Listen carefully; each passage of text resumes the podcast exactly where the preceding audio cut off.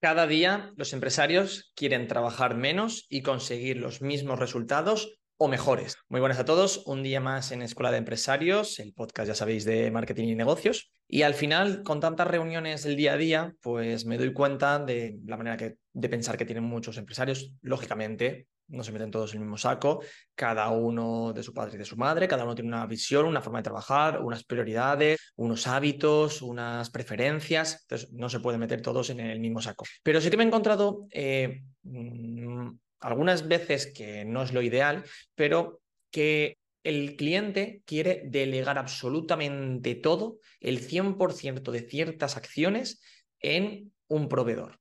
A ver, el negocio es tuyo. Y eres tú quien tiene que dedicarle tiempo, recursos y esfuerzo para que vaya siempre de la mejor manera.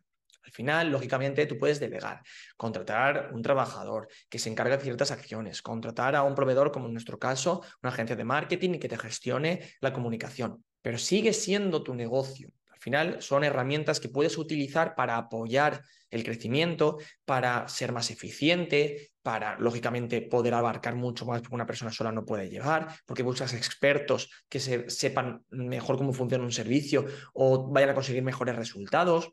Todo lógico, pero nunca jamás puedes delegar cierta acción y olvidarte completamente de ella. Sobre todo en nuestro caso con, con el marketing, nos hemos encontrado con, con empresarios que lo que quieren es, toma, tú te encargas de toda la estrategia de marketing y no quiero que me molestéis. A ver, hasta cierto punto se puede llevar todo. Claro, tenemos eh, em, eh, compañeros que se dedican al tema de estrategia, eh, las, las, acciones que hay que hacer para, para conseguir los objetivos marcados, pero por ejemplo, ya estamos entrando en objetivos. ¿Qué objetivo tiene el negocio? Porque una cosa es que queramos aumentar las ventas o queramos mayor notoriedad de marca, fantástico, pero como modelo de negocio, ¿qué quiere conseguir el, el empresario con su negocio?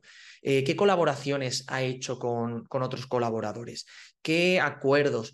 Qué, márgenes tiene, qué, hacia qué servicios, hacia qué productos o servicios le interesa más eh, que, le, que, le reconozcan, que ser el referente. Eh, claro, todo eso ya estamos entrando en lo que es el puro modelo de negocio y lo que el empresario quiere conseguir, lógicamente, con su empresa ahí mm, hay poco podemos opinar, porque al final es lo que quiere esa persona con lo que está construyendo. Y al final tú puedes delegar ciertas acciones para que te ayuden, pero nunca puedes delegar todo el trabajo en una persona o en un proveedor, porque nunca, nunca, nunca un trabajador o un proveedor va a querer los mismos resultados y le va a dedicar tantos recursos y esfuerzos como tú empresario lo vas a hacer para tu negocio. Entonces, dejemos muy clara la situación, porque aunque esté la expresión de es que yo soy el que paga, está fantástico y es lógico y normal, porque al final estás contratando un servicio, contratando el tiempo de una persona, pero va un poquito más allá. O sea, al final el empresario es el que va a tener que estar siempre preocupado por su negocio, que todo funcione bien, tenerlo todo controlado,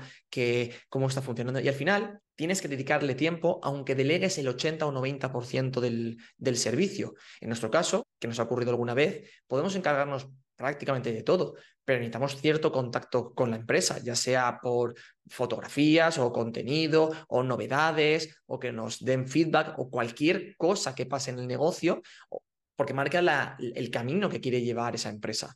Por tanto, esa es información que es imposible que nosotros lo podamos saber porque no estamos en la dirección del, del comité directivo de la, del negocio. Por tanto, marca esas prioridades de delegar cierto volumen de trabajo o ciertas acciones, que es totalmente entendible y recomendable, pero tienes que dedicarle tiempo o tener al menos una persona de, confianza y que tenga el poder para tomar ciertas decisiones y poder informar a todo el equipo, a todas las personas, a todos los proveedores de lo que se quiere conseguir, porque al final tú puedes delegar, pero no puedes olvidarte de tu negocio.